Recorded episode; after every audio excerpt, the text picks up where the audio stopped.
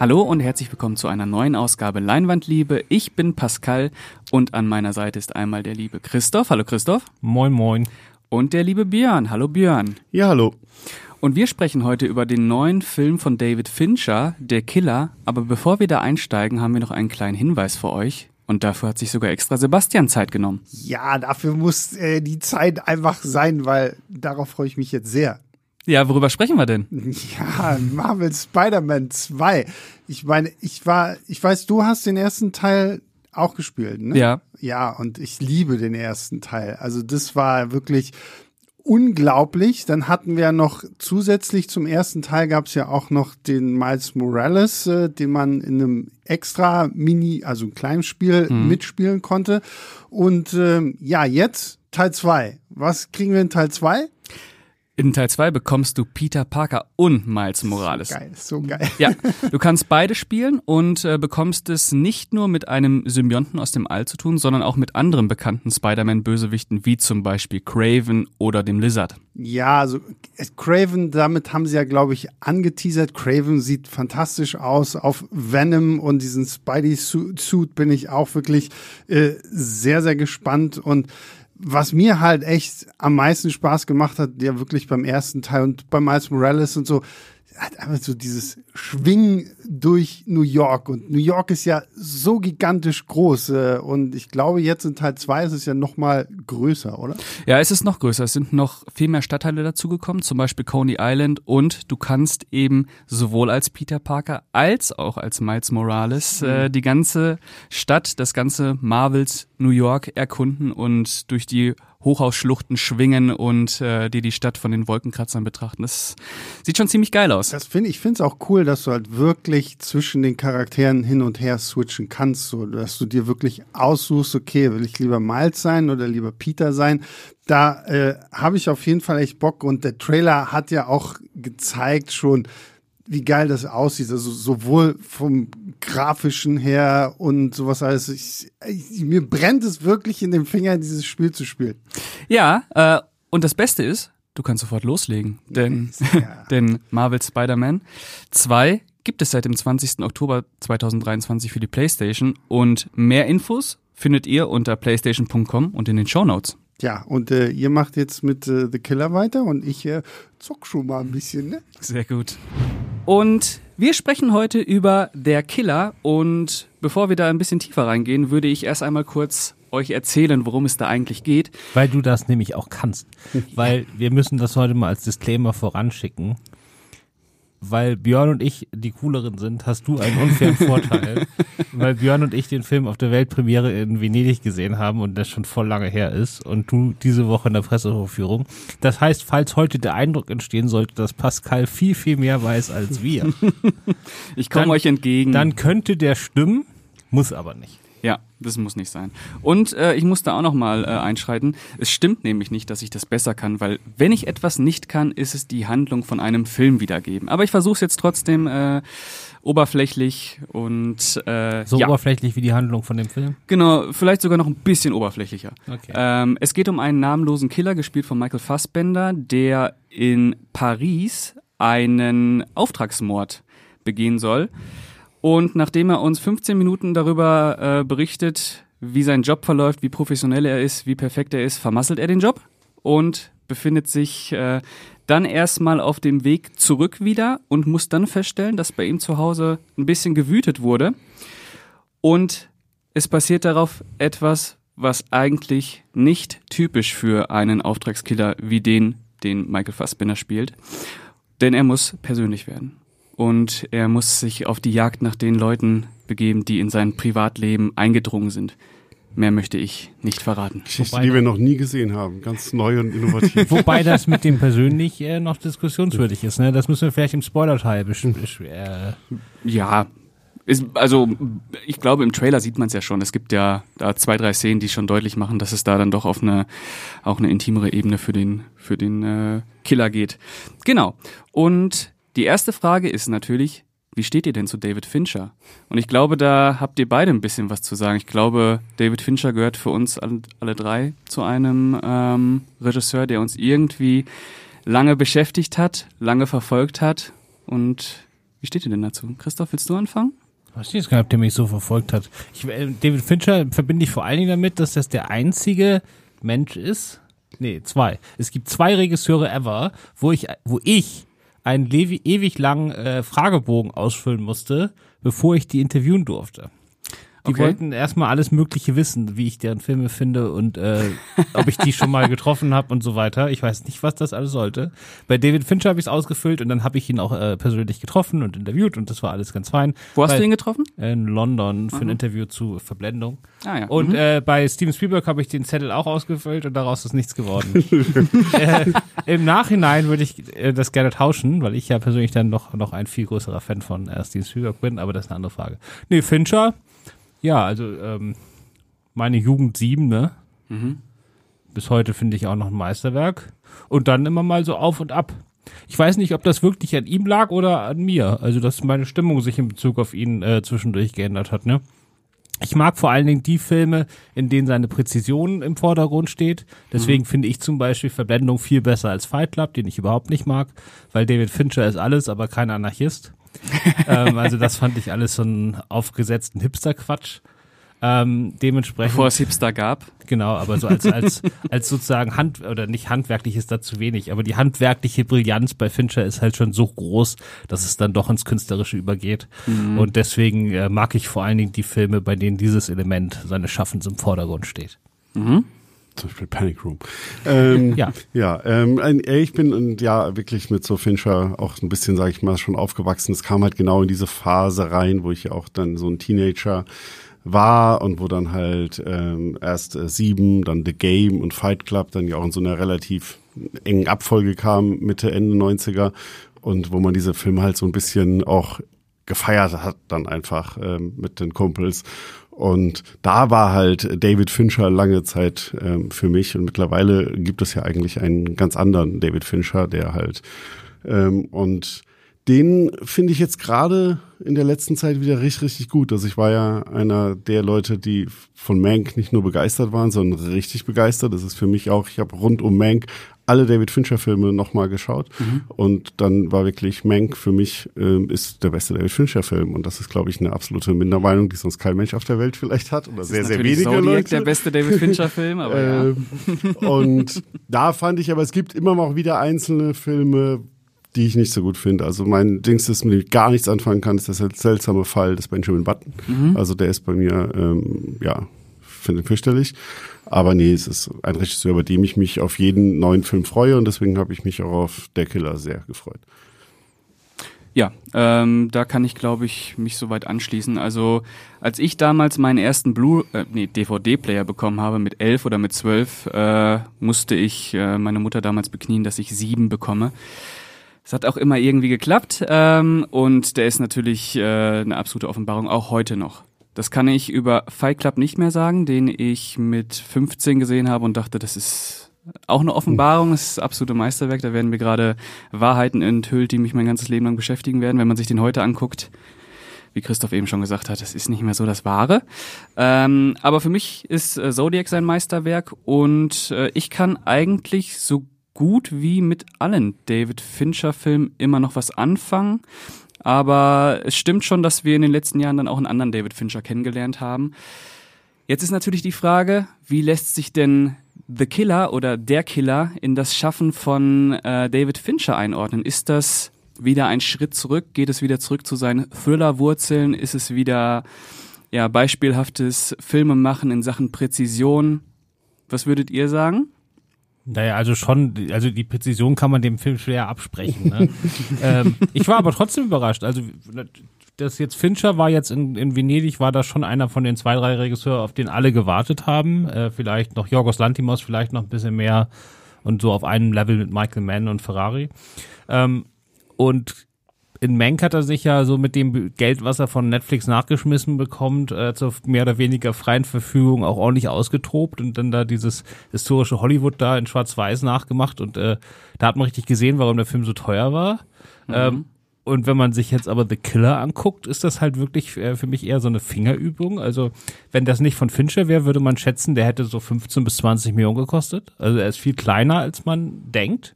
Also das spricht jetzt nicht für die Bilder, die Bilder sind sehr groß, ne? Aber es ist jetzt ein, ein Film, der sehr intim ist, der sehr zurückgenommen ist. Äh, man sieht mehr äh, ihn dabei, wie er in Garagen rumsteht und irgendwie sein Werkzeug zusammensammelt, als dass es da jetzt groß angelegte Action-Szenen gibt. Ähm, dementsprechend, äh, ja, aber das ist der Fincher, den ich mag. Und er hat viel schwarzen Humor. Den mochte ich auch. Ja, also genau, ich möchte, würde den jetzt gar nicht so ins Öffre einsortieren. Also es ist halt wirklich, und das fand ich sehr interessant, dass, dass Fincher sich halt wirklich so, so einen klassischen B-Movie macht. Und deswegen, wir haben es ja auch bei der Story, das ist ja eine Story, die hat man hundertmal schon verfilmt gesehen und die auch, wahrscheinlich kommt jedes Jahr in der Videothek oder jetzt ähm, ähm, Jede Woche. in Dings, ja, ähm, ein Film mit einer sehr ähnlichen, mit einem sehr ähnlichen Plot. Und es ist auch wirklich so, ähm, dass da Fincher auch jetzt nicht groß ähm, inhaltlich ähm, was dazu erfindet und es dann plötzlich irgendwo nochmal inhaltlich ähm, eine komplette Wendung gibt und dann was anderes dahinter steckt, sondern das ist so. Und was halt das Tolle ist, ist halt die präzise Inszenierung von Fincher, die wirklich herausragend ist und natürlich auch die, die Untertöne, die er ähm, transportiert mit dieser ähm, Story, dieses ähm, arbeitenden Killers, dieses ähm, Joe Everyman, der da halt, ähm, der, der halt Morde begeht, wie andere Leute ihren, ihrem Bürojob nachgehen und äh, Oder- das beschreibt. Und vor allen Dingen, wie andere Leute Filme machen, ne? Ja. Also das ist schon die Hauptfigur, die wahrscheinlich seiner Arbeitsweise am nächsten kommt. Also der Killer killt schon so, wie David Fincher Ja, Filme macht. man denkt auch bisweilen, also gerade weil der Killer das ja auch alles so ähm, präzise erklärt, was er macht und warum er das macht, ob David Fincher sich irgendwann mal gedacht hat, wenn es mit dem Regieführen nicht klappt, wäre ich Profikiller und schon mal recherchiert hat, wie man das am besten macht. Äh, also das wirkt schon ein bisschen auch so wie eine äh, Gebrauchsanweisung, die er sich dabei gemacht hat. ja wie also werde es ich gibt- der beste Profikiller? Es gibt einen äh, sehr umstrittenen Off-Kommentar im Film. Äh, Okay. äh, ja, den gibt's. Also das umstritten ist neu für dich. Okay. Ja, also den fanden viele schon sehr nervig und oberflächlich und doof. Äh, aber man könnte den genauso gut auch weglassen. Vielleicht haben wir den nur in der äh, Fassung gesehen, aus Versehen, wo der, wo der, äh, wie heißt das, äh, Regie-Kommentar aus Versehen angeschaltet war. Ähm, ja, also das, äh, ja, also es wird eine Menge erklärt. Ja, genau. Ähm, genau, wir können ja auch einfach mal als erstes auf die Figur des Killers äh, zu sprechen bekommen, die ja im Schaffen von David Fincher dann ja jetzt doch auch wieder eine interessante Rolle einnimmt, gerade wenn man sich so seine auch ein bisschen ins Palpige gehenden äh, Stoffe anguckt. Ähm, wir haben ja hier eine Figur, die wirklich von jeder Coolness entkernt wurde. Also das ist ja ein, ähm, ein Killerbild, was im Gegensatz zu anderen Figuren aus David Fincher Filmen, Tyler Durden ist das perfekte Beispiel, überhaupt nicht dazu einlädt, auf äh, T-Shirts gedruckt zu werden oder in äh, irgendeiner Form ikonisiert zu werden. Das weiß ich nicht. Das, also Björn wird das schaffen. Ich darf das mal ganz kurz vorher sagen. Als ich die ersten Pressefotos gesehen habe, wo er diesen komischen Hut aufhat und dieses Hawaii-Hemd, der hat eins zu eins ausgesehen, wie oft Björn aussieht. Und da kann Björn auch nichts sagen. Natürlich, das Einzige So, ist, ich habe diese beige Jacke, die besitze ich nicht. Ja, also der trägt genau die gleichen Klamotten wie Björn. Ja, Äh, und dann wird im Film auch noch gesagt, er hat, äh, wenn, wenn er sein Outfit erklärt, sagt er, er hat sich als deutscher Tourist getan, weil mit dem will keiner reden. Äh, deswegen rennt er so durch Paris, weil dann hat er seine Ruhe. Und da hat, war natürlich alles klar. Ja, so laufe ich auch um, deswegen. Äh, Und deswegen glaube ich, dass wenn es das T-Shirt geben würde, würde zumindest Björn das tragen. Beziehungsweise wenn er sich nicht kauft, schenke ich es ihm. Nein, das T-Shirt äh, nicht, aber ich, also ich glaube, genau, das, das, gerade das Postermotiv, finde ich, wirkt schon sehr ikonisch. Und ich kann mir sehr gut vorstellen, dass sich dieses Postermotiv in vielen ähm, Studenten-WGs oder ähm, anderweitig ähm, also vermarkten lässt und da aufgehängt wird und auch als Druck auf T-Shirt Leute tragen würden, so wie das Postermotiv gemacht ist. Und Genau. das Postermotiv ist ja cooler als der Film. Und du hast natürlich recht gesagt, diese Figur selbst ist eigentlich wirklich betont uncool. Und das gibt's ja mit ganz vielen Sachen. Der geht zu McDonalds essen, der fährt so ein kleines Mini-Auto, so, ein ne? Kia ist es Ja. genau. Ähm, der bestellt sich seine Killerwerkzeuge bei Amazon oder im Baumarkt.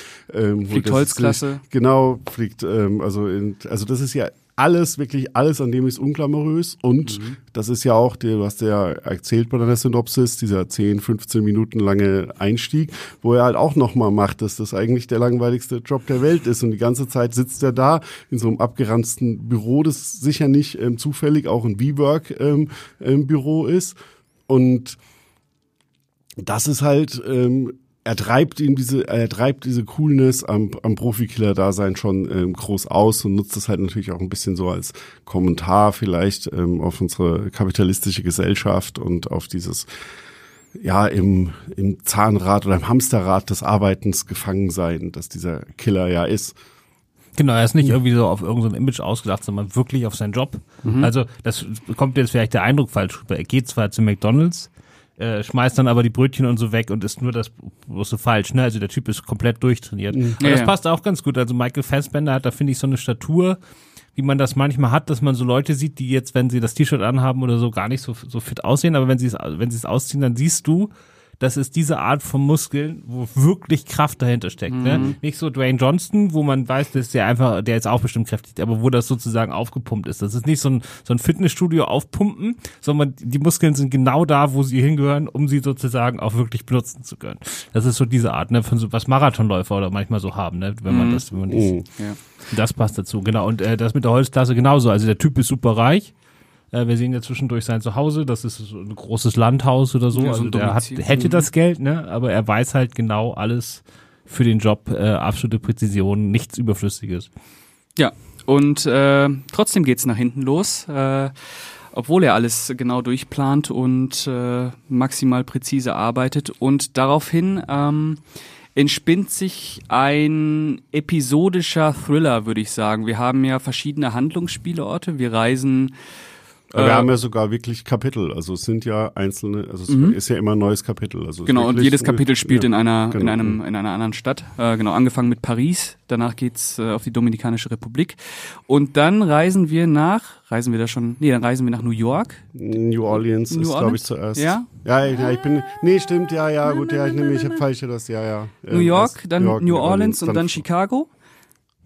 Florida noch zwischendrin. Auf jeden Ja. Fall sind wir unterwegs. Wir sind Ja. unterwegs und ähm, jede einzelne Episode ist ein kleiner Thriller für sich. Äh, auch wieder äh, tonal unterschiedlich ausgelegt. Und ähm, wie hat euch diese episodenhafte Erzählung ähm, gefallen? Fandet ihr, das hat sich schön verdichtet? Ist, wir kommen noch drauf zu sprechen. Da gibt es ja dann noch eine wirklich sehr, sehr besondere Szene, wenn er dann in New Orleans ist. Ähm, was sagt ihr? Oder findet ihr dieses Episode, episodenhafte Erzählen inzwischen eher uninteressant? Also ich, ich war sehr zufrieden damit, die Übergänge zu streichen. Mhm. Das, die hätte ich jetzt nicht gebraucht. Also dementsprechend, äh, er besinnt sich auf das Wesentliche an all diesen Orten ähm, und das funktioniert für mich völlig. Also ich habe den Film mit der Story schon so oft gesehen, da kann man gerne zwischendurch einfach mal ein bisschen zum nächsten springen. Ja, also er nutzt diese Episode, also für diesen Film braucht es die episodischen Erzähl, die episodische Erzählweise und was er damit macht, weil es ja nochmal diese Monotonie ähm, auch deutlich macht, weil sich ja an jedem Ort quasi alles wieder wiederholt. Also es fängt ja immer damit an, dass er da ankommt, dass er erstmal auskundschaften muss, sein Opfer, dass er dann die Vorbereitung treffen muss. Lange warten und, muss. äh, Warten, sehr oft warten muss, genau bis der richtige Moment ist, dann zuzuschlagen und dann halt zuschlägt. Also das verdeut, also deswegen ist das hier für diesen Film, finde ich, ähm, und das, was halt Fincher aus dieser ähm, flachen Story dann Großes machen will und auch macht, ist es ähm, eigentlich der einzige gangbare, weil das halt das nochmal stärker verdeutlicht, wie gleich das eigentlich ist. Es ist zwar immer anders an einem anderen Ort, es sieht auch, was man sagen muss, ist, jede Episode sieht anders aus, Ja. jede Episode hat einen anderen Look, ist anders gefilmt, aber es ist halt die Sachen, die er durchführt, die Handlung sind halt immer ähm, dieselben. Ja, vor anderer Kulisse einfach, ne? Genau. Genau, bin ich auch sehr gespannt, wie das auf Netflix wirkt, weil ich habe so, ich habe jetzt in einigen Kritiken einen Begriff gelesen, den ich ansonsten tatsächlich vor allen Dingen von der Art kenne, wie ich Love Diaz gucke. Äh, der heißt äh, Love Diaz nur zur Erklärung, das ist dieser philippinische Filmemacher, dessen Filme gerne mal elf bis 14 Stunden lang sind, obwohl nichts passiert. Ähm, und da wurde der Begriff aktive Langeweile geprägt äh, beim Schauen. Und das kam jetzt auch in einigen Kritiken äh, zu diesem Film auf, und zwar sowohl in verrissen als auch in positiven Besprechungen. Ähm, und das stimmt schon. Also ich habe mich während des Films null gelangweilt, aber so dieses, dass man das mit ihm jedes Mal wieder durchlebt, ähm, das, das passt schon. Und das funktioniert natürlich fantastisch, wenn man wie wir in einem Kinosaal in Venedig sitzt, wo 2000 Leute sitzen, die alle nur darauf warten, endlich den neuen David Fincher zu sehen. Oder du jetzt in der vergangenen Woche als Fan in der Pressevorführung. Mhm. Leute, die da jetzt einfach, weil ihnen das auf Netflix vorgeschlagen wird, reinschauen, da wollen wir noch mal gucken, wie sich so die Stimmen zum Film dann so in den nächsten Wochen da entwickeln. Ne? Also ich hätte keinen Bock gehabt. Und gerade auf, also das, das stimmt zwar in diesem Film nicht, aber Netflix-Filme sind ja alle eine halbe Stunde zu lang und äh, meistens nach 20 Minuten langweilig. Da kann man dann zumindest auf die Idee kommen, bevor man verstanden hat, dass das hier vielleicht doch was anderes ist. Also ich kann mir sehr vorstellen, dass der, er hat ja zwei Auswertungen. Er kommt jetzt einmal ähm, jetzt im Kino, wenn ihr diesen Podcast hört.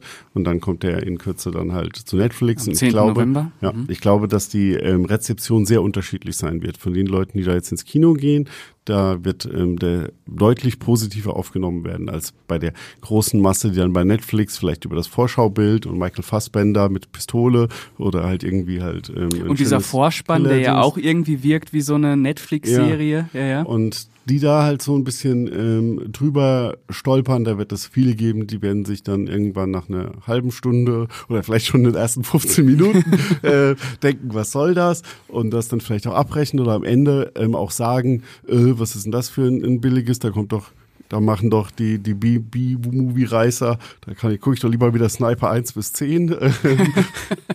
Auf Ähm. jeden Fall noch ein Marathon, der bei mir dieses Jahr auf dem Plan steht, ohne Scherz. Und, Zehn Teile gibt's da schon? Ja, da kommt jetzt der zehnte. Äh, aber ähm, das ist halt, ja, also das, man schaut dann, also das, die Leute werden dann halt einfach zu sehr an, an dem Blot hängen und sich nicht öffnen für die ähm, vielen Untertöne und gerade diese präzise Inszenierung, was er mit der halt alles ähm, deutlich macht. Ja, vielleicht musst du da jetzt mal, wenn du es schon erwähnst, kurz drauf eingehen, was diese Inszenierung denn so brillant macht. Also du hast natürlich völlig recht, äh, plottechnisch ist da nicht viel zu holen. Äh, es funktioniert dann eher auf, äh, auf einer Metaebene, auch im Erschaffen von David Fincher, wie ich schon angesprochen habe, dieses äh, Anti-Ikonisieren.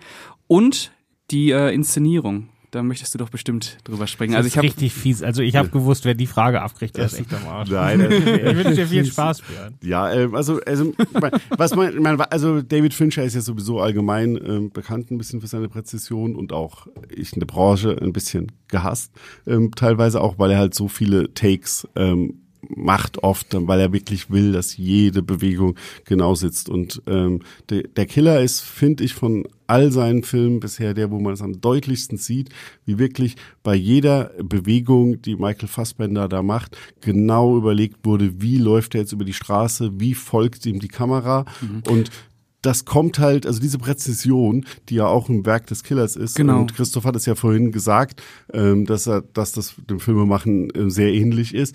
Und das überträgt sich halt auf die Bildsprache, dass du immer zu dieses Gefühl hast, dass die Kamera jetzt keinen Zentimeter weiter links sein dürfte und das Bild weiter links einfangen dürfte, sondern dass das so bestimmt ist, ob die Kamera sich jetzt langsam ihm folgt, ob es mit einer Handkamera ist. Also es ist immer ähm, genau gemacht. Wir haben über die Farbgebung gesprochen und was in dem Zusammenhang halt noch ähm, sehr, sehr wichtig und besonders ist, ist halt dieser Sound, mit dem man das Ganze ja nochmal, mit dem man einen so ein bisschen durchrüttelt. Also wir haben da A, ähm, den Soundtrack, also der, der Killer hört ähm, auf seinem, ich glaube es ist ein iPod, ähm, wenn ich mich richtig erinnere, die ganze Zeit halt Musik und zwar nur ähm, The Smiths, ähm, nichts anderes. Und Fincher spielt damit immer ein bisschen, weil er bringt das halt immer mal als Filmmusik. Dann wird aber klar, es hört der Killer gerade. Dann hören wir es plötzlich aber auch nur noch gedämpft durch die Kopfhörer des Killers, bevor es wieder laut wird. Und das bricht immer und das rüttelt auch immer, wenn du, gerade wenn diesen Moment so ein bisschen monoton wird, rüttelt dich Fincher damit nochmal so ein bisschen wach. Und das macht er auch mit allen anderen Sachen. Also es gibt einen Score halt natürlich, den wieder ähm, Trent Reznor und Atticus Ross gemacht haben, die ja keine Ahnung, seit wann jetzt schon Verblendet, mittlerweile. Social Network? Ja, so, Social, ah, Social Network, Network, war, glaube ich, war der Ja, ja. erste, ja. Social Ähm, Network, richtig. Genau, Social Network, Verblendung und äh, Mank auch und so immer die Scores machen, die, äh, bei denen es ähnlich ist, dass der plötzlich auch einfach hart cuttet und nicht ähm, in, in Synchron mit dem, mit dem Cut, im, also beim Film, vom Szenenwechsel. Und noch stärker fällt es mir bei, ist es bei den Umgebungsgeräuschen so, dass du die plötzlich, also wenn dann ähm, der Killer zum Beispiel eine Straße beobachtet und du bist erst oben beim Killer und dann kriegst du fast gar nichts mit diesen Straßengeräuschen, dann guckt er durch sein Fernrohr. Du bist zwar immer noch bei ihm, aber du siehst das jetzt unten und plötzlich hast du laut hörst, ja. diese Straßengeräusche und es wirkt natürlich auch, das ist halt auch eine Sache, warum ich allen Leuten sage, schaut in im Kino, das wird im Kino halt ganz anders wirken als ähm, dann zu Hause auf Netflix. Ja. Und das sind halt auch so Momente, wo du wieder weißt, da hat, der, hat Fincher auch wieder so genau mit seinem Team natürlich ähm, dran gesessen und das präzise auf den Punkt gemacht. und es hat gerade in diesem Film auch so ein bisschen, ja, so eine, eine ja, verstörend ist vielleicht das falsche Wort, aber so eine, also es, es, wirkt halt immer auch mal ein bisschen komisch. Also weil du denkst, warum ist das jetzt so? Warum wechselt das jetzt plötzlich so? Ja, es unterläuft das, einfach Erwartungen. Daran, ja, genau. Wie man es gewohnt ist, ist Musik gut. zu hören. Und ähm, das finde ich halt, sind die Sachen, die jetzt diese in der Inszenierung ähm, der Killer so besonders machen. Mhm. Ich hoffe, das hat das so einigermaßen. Ja, das war hervorragend. Ich glaube, möchtest du da noch Nee, da kann ich ja nur verlieren. ich habe zwar noch ganz viele kleine Punkte, aber die wirken dann jetzt nicht. Die lassen wir alle. Okay, gut.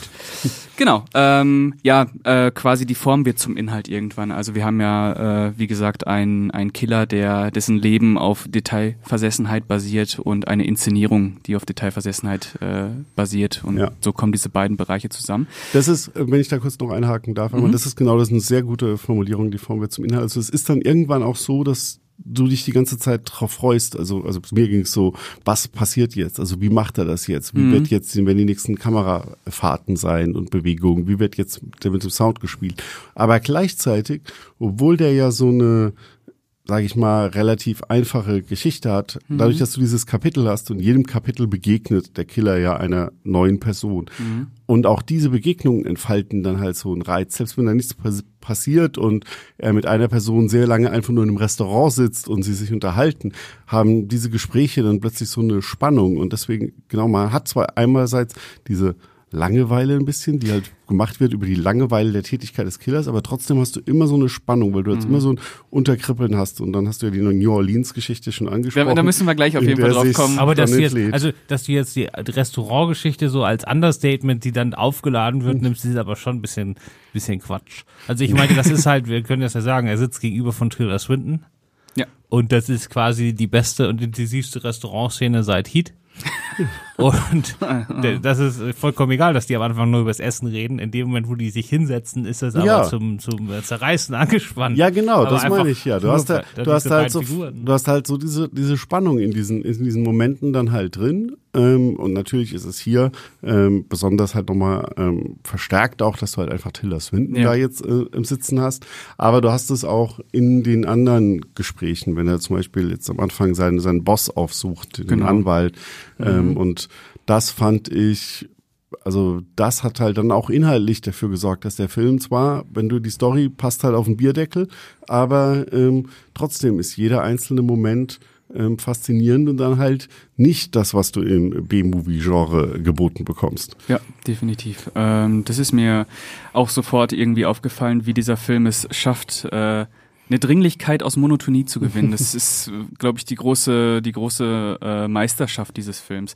Aber genau, ähm, wir kommen irgendwann nach New Orleans und dann fährt David Fincher quasi die einzige richtig explosive Action-Szene auf, die es auch so richtig in sich hat. Und ich glaube, da muss ich schon wieder Björn äh, ansprechen, weil Björn ja unser, unser äh, Action- Choreografen äh, Nerd ist, der da mit Sicherheit auch noch erzählen kann, wer das choreografiert hat und was der vorher gemacht hat und was diese Szene. Also ich, ähm, wie gesagt, ich will jetzt nicht zu viel verraten. Ähm, der Killer hat da eine Auseinandersetzung mit jemandem, der äh, in sein äh, privates äh, Umfeld eingegriffen hat und es kommt zu einem Handgemenge zu einer richtigen Schlägerei, zu einer John Wick-Schlägerei, äh, die noch besser ist als bei John Wick. Und ähm, ich saß da im Kino und ich wurde wirklich äh, dermaßen in den Sitz gedrückt, auch durch diesen Sound. Da läuft ja keine mhm. Musik und es ist einfach, wenn man wirklich mal so auf natürliche Schläge baut und äh,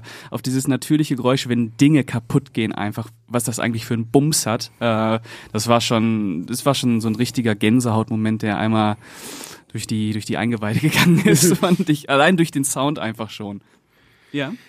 Äh, ja, also die, also die Szene ist super intensiv, also und und das ist auch also eine ganz besondere Szene, weil die die geht ja auch eine ganze Weile ja, und die nimmt kein und Ende. es ist genau und es es kracht, also die hauen sich durch alles, was da so ähm, irgendwie an Möblar ist und ähm, das ist ja, also ich fand, das war eine, eine, sehr mitreißende Szene, weil die da ja auch plötzlich dann so, so ein bisschen aus dem Nichts kommt, weil es auch nicht zu diesem Killer passt, der auf den ersten Blick ja aus der Entfernung und mit Präzision nur ist. Und dann sieht man aber auch natürlich das, was Christoph vorhin schon gesagt hat. Der ist halt einfach topfit mhm. in, ähm, Und Kann ähm, auch ja, einiges wegstecken. ja, kann auch einiges wegstecken.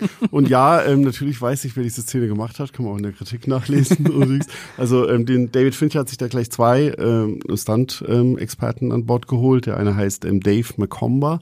Ähm, der hat sehr viel bei Marvel gemacht, ähm, hauptsächlich in Serien, aber auch ähm, bei The Avengers oder so. Hat aber auch ein, ähm, an einem tollen indischen Film mitgearbeitet, äh, gearbeitet, Bahubali 2 ähm, von SS Rajamouli, der auch zuletzt mit AAA für Aufsehen gesorgt hat. Christoph der halt wirklich, ähm, ja, der ja auch wirklich exzessive Action ähm, äh, zelebriert. Die, das war jetzt Ja. die Untertreibung. Ja, ja. Ähm, ähm, also der hat quasi diese Szene äh, mitkonzipiert und dann ist ja auch der Schauspieler, der David, äh, der Michael Fassbender in dieser Szene gegenüber spielt, der hat David Fincher auch verzichtet darauf, einfach einen weiteren Schauspieler, sondern hat auch einen Stuntman extra gecastet. Ähm, der heißt ähm, Salah Baker oder Ja, Salah. ein, ein riesenhafter Ja, Muskelberg. es ist ein, ein, ein- genau, ein, ein Riesen, also der mit seiner Statur schon ist und den dürften vielleicht auch einige Leute kennen, weil der halt bei so Herr der Ringe-Fans sehr bekannt ist, weil der halt ähm, Mhm. sehr wichtige Rollen in den Herr der Ringe-Filmen hat und weil er irgendwie irgendeinen Ork Rukai jetzt Ah, aha, okay. straft mich mit meinem, also ich glaube der Ork-Anführer, das weiß ich noch ein bisschen aus meinem Herr der Ringe-Dings. Und der hat auch ähm, hier Saruman in bestimmten Szenen gedoubelt, ähm, wo der irgendwie keine Ahnung, ähm, die Leute, die wissen alle besser Bescheid über Herr der Ringe als ich. Aber ähm, zumindestens genau hat er halt hier wirklich zwei Leute, die halt einfach vom Fach sind, die auch beide äh, große Erfahrung haben und hat die haben halt mit ihm gemeinsam diese Szene konzipiert und das ist halt auch ähm, was das Starke dran ist, auch diese Szene wirkt auf den ersten Blick wie völliges Chaos. Also weil die halt alles einfach nutzen, was ihnen da an, im Haus an die, in die Hände fällt, um es einzusetzen als Mordinstrument. Genau, die Und- schmeißen sich auch teilweise durch die Wände Ja. durch. Äh, Ja. aber es hat nichts äh, Comichaftes. Nee, es hat A, hat es nichts Comichaftes und trotzdem spürst du auch die ganze Zeit bei diesem ganzen Chaos wieder, was für eine Präzision dahinter steckt. Und wenn du halt so Action-Choreografien ähm, da ein bisschen genauer schaust und ähm, auch so feierst wie ich, dann merkst du, glaube ich, auch, dass da auch keine Szene jetzt irgendwie zufällig passiert ist oder improvisiert ist, sondern die haben das, die müssen das extremst lange geübt haben und dass das jeder das Ding genau sitzt und dass die genau wissen, weil halt auch die Kamera sowas von mitten in diesem Getümmel ist und es sieht und das fand ich halt, ähm, also ich weiß nicht, wie viel Michael Fassbender selbst gemacht hat, wie oft er gedoubelt wurde, er wurde bestimmt ähm, sehr, sehr viel gedoubelt, weil wenn der sich da verletzt, dann ist halt der Dreh am Arsch. und die haben es nicht, bestimmt nicht ganz am Ende gedreht. Äh, aber wie, also dass die Kamera da immer mitkommt und immer das Richtige filmt, also das, das musst du halt üben. Und das Mhm. ähm, muss, also Action-Szenen sind halt sowieso mit der größten Präzision. Und da halt einen Moment zu schaffen, der so chaotisch trotzdem wirkt, das ist halt ganz, ganz große Kunst, weil es halt, du äh, siehst zu keinem Zeitpunkt, dass es gestaged ist, aber du weißt es halt einfach. Genau, deswegen ist es auch noch besser als bei John Wick. John Wick kriegt ja so eine Eleganz und so was Tanzhaftes. Und das haben die dem hier wirklich komplett ausgetrieben. Das wirkt halt überhaupt nicht wie zwei Leute, die zusammen jetzt was vorführen, sondern wirklich wie zwei Leute, die da aufeinander einprügeln. Und wenn man aber weiß, dass das genau durchexerziert ist, ist das halt die wirkliche Herausforderung. Und es kommt im Film halt mehr oder weniger überrascht. Man ist die ganze Zeit so weit weg von den Opfern oder es werden halt auf kurze Distanz erschossen, aber es ist alles so ist relativ unpersönlich, ne? Und dann wirst du von einer Sekunde auf die andere mitten hinein in diese, diese brachiale Wucht geschmissen Ja. ins Publikum, wirst du total mitgerissen. Dann dauert das fünf Minuten, dann ist es vorbei. Und du willst unbedingt mehr davon, aber du weißt eigentlich schon in der Sekunde, das war's. Also es wird bis zum Ende des Films wird sowas nie wieder geben, weil du kannst es eh nicht toppen. Und jetzt einfach noch weitermachen, das ist auch Quatsch. Und äh, wenn man dann Fincher kennt und den Film so einigermaßen verstanden hat, wie der tickt, dann weiß man, äh, mit so klassischer Action war's das jetzt. Ja. Also die nächste Stunde wird jetzt ohne auskommen und das ist dann auch so. Ja. Ja. Und Was- was, ich, äh, sorry, an Nee, der. Szene ja noch ähm, ganz besonders finde und was ich immer sehr, sehr wichtig finde ähm, bei guter Action ähm, und das unterschätzen, also aus irgendeinem Grund machen das sehr viele Leute schlecht, die Action machen, dass es muss wehtun. Also du musst merken, dass diese Leute in dem Moment, wo die in was reinkrachen, dass die in was reinkrachen. Und ganz, ganz viele ähm, Action-Choreografien zeigen den Schlag ähm, aber nicht den Treffer und die Wirkung. Mhm. Und ähm, sie zeigen dann, wie jemand fällt, aber sie zeigen nicht, wie er auf dem Boden aufschlägt. Mhm. Ähm, und das ähm, ist in diesem Film halt radikal. Also das tut sowas von weh. Also ich habe wirklich Phantomschmerzen gehabt, als ich da im Kino saß, weil, Ja. weil das bei beiden, wie die sich da nichts schenken und auf sich draufgehen und man dann eigentlich denkt, okay, selbst derjenige, der überlebt, müsste eigentlich auf die Intensivstation danach. ähm, und das fand ich halt besonders imposant, weil das auch das Schwierigste halt bei Action, weil es natürlich auch das Gefährlichste ist, weil Ja. da am ehesten halt die Verletzungsgefahr besteht. Ähm, und wie gut sie das halt umgesetzt haben. Ja, ja, du- dieses, dieses, dieses, diese erfahrbare Gewalt einfach in diesem Moment. Äh, das führt mich jetzt natürlich wieder dazu, ein Fass aufzumachen, äh, wobei mir das wahrscheinlich ganz einfach in einem Satz äh, oder mit einem Namen beantwortet, nämlich David Fincher. Warum gelingt das einem Film wie Der Killer, der auf, ähm, Stunt, auf einen Stuntman oder mehrere Stuntmen zurückgreift, die auch im Marvel-Universum aktiv gewesen sind, solche Szenen zu erschaffen, aber in anderen Actionfilmen kriegt man das nicht. Du hast eben schon Probleme genannt, die die Intensität äh, nicht gerade fördern, aber ich frage mich immer, eigentlich müsste es doch möglich sein, dass wir mehr Filme kriegen, in denen es auch mal weh tut.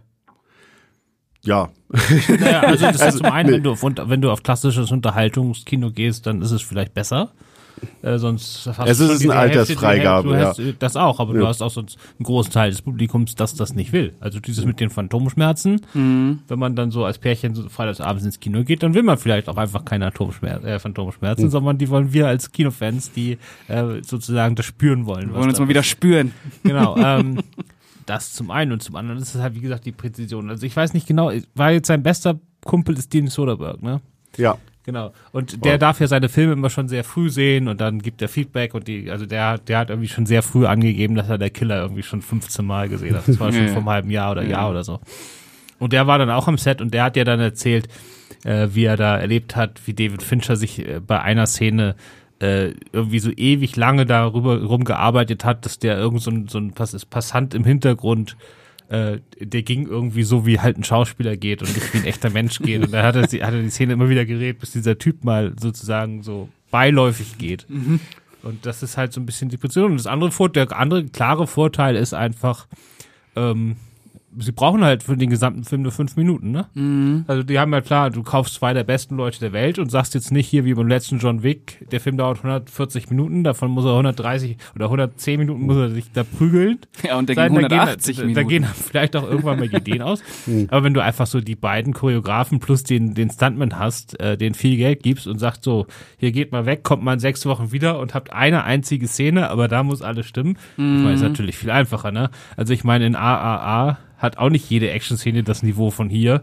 Insgesamt finde ich die Action da noch besser, aber sozusagen die, die, die weil das Wie ist das denn bei den indischen Filmen? Tut da die Action weh? Ich hab, bin, bin da völlig äh, Ja, es kommt, unbeleckt. Ich es, es da- kommt drauf an. Also es gibt, es gibt so und es gibt so und es, Ja. also es gibt, es, es muss ja auch nicht bei, also es gibt ja sehr viele ähm, Stile Nein, nein. Action zeigen, aber genau, also die Inder können das oft zeigen. Ähm, es geht auch nicht nur um Wehtun, sondern auch eine gewisse Körperlichkeit und da sind sie halt Das natürlich auch ganz, ganz Inder groß haben dabei. ein ja. großes Problem Ja. mit dem CGI, weil sie einfach nicht so wahnsinnig viel Geld haben. Mhm. Und trotzdem, also das, das moderne indische Kino ist halt so, ähm, die Blockbuster dort wollen ungefähr zehnmal so gewaltig sein wie ein typischer äh, Hollywood-Blockbuster, haben aber ein Zehntel des Budgets. Und es ist denen aber egal, die ziehen das einfach durch und deswegen hat man auch so viel Spaß damit. Selbst wenn die CGI manchmal aussieht wie äh, irgendwie vom Direct-to-DVD-Titel, obwohl es ein Blockbuster ist.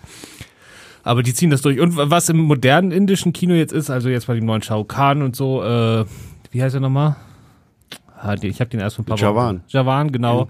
Äh, das indische, ganz, ganz große Mainstream-Publikum ist richtig gorig geworden. Also was da an Gore-Elementen in, in, in so Familienblockbustern drin ist, das ist unfassbar. Ja?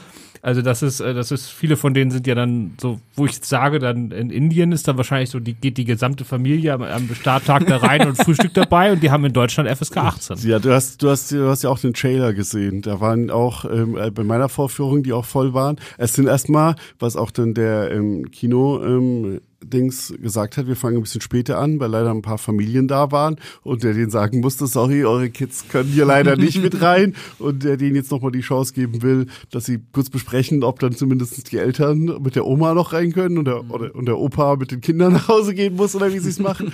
Und es waren halt dann auch sehr viele zum Beispiel ähm, ältere 60, 70 plus Ehepaare oder so drin. Und das ist ein Film, wo wirklich da ist richtig Blut drin, da geht's richtig brutal. Das ist- das da werden Leute Gliedmaßen abgehackt und brutalst ähm, getötet und gefoltert.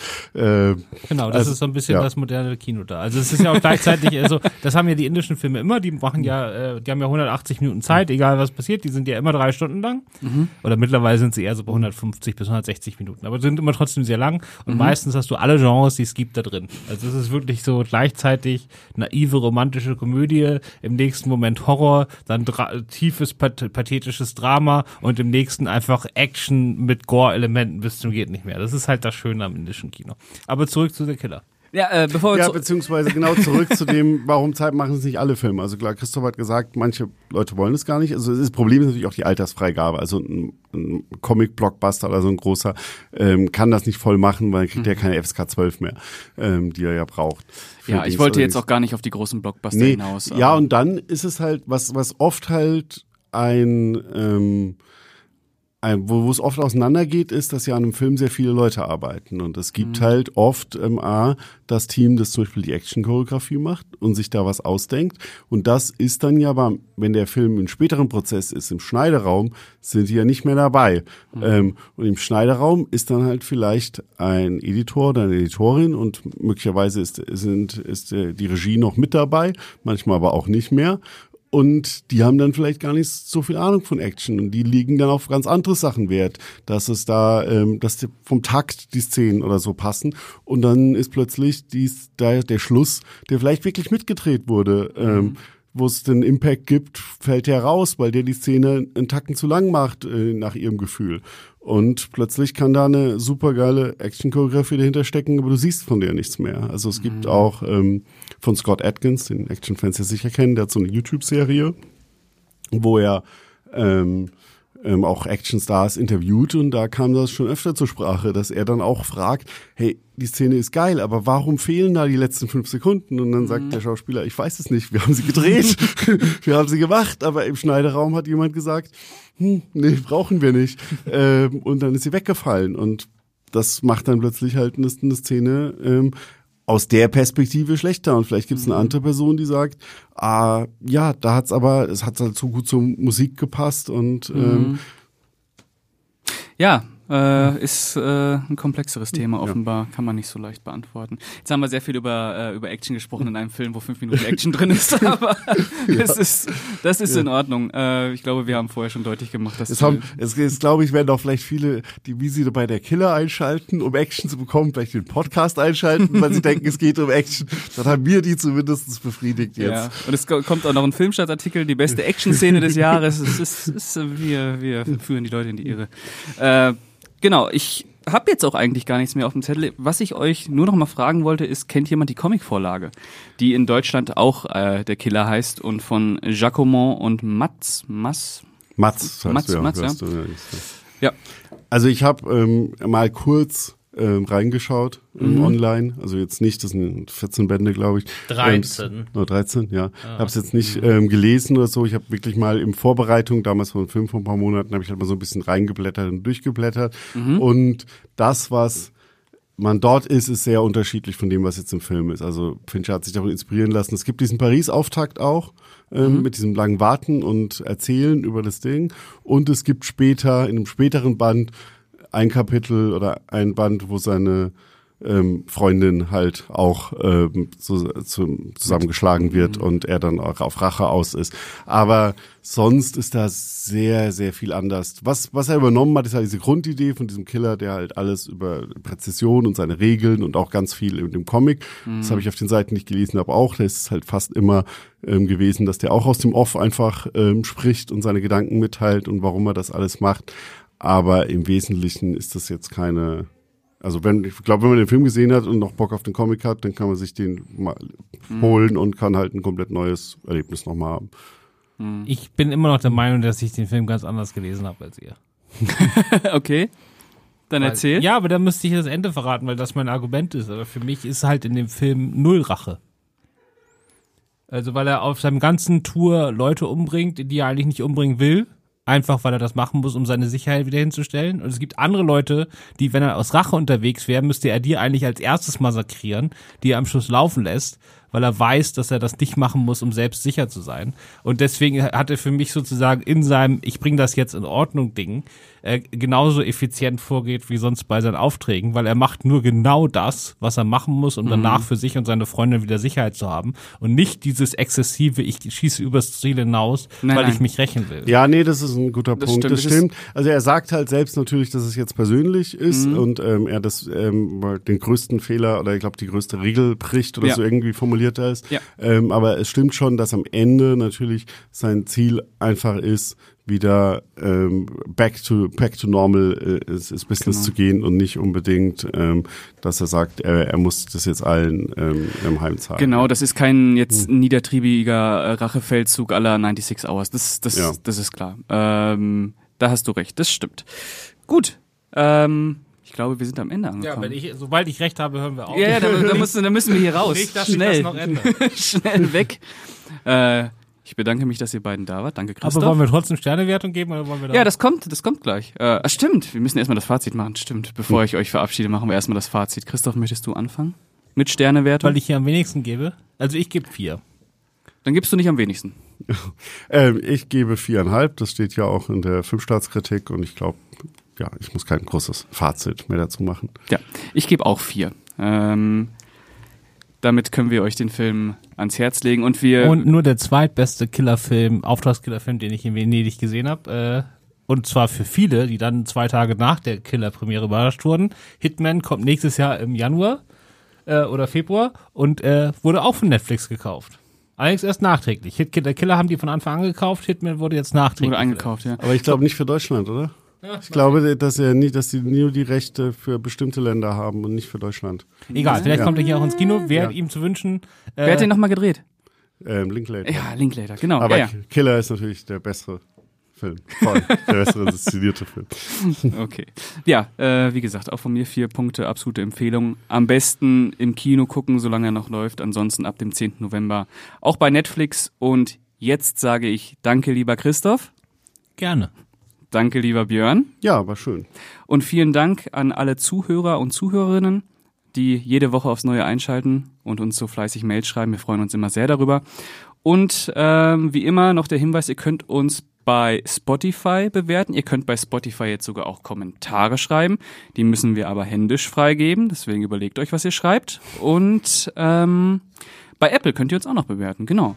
Und dann würde ich sagen, wir hören uns das nächste Mal wieder. Macht es gut.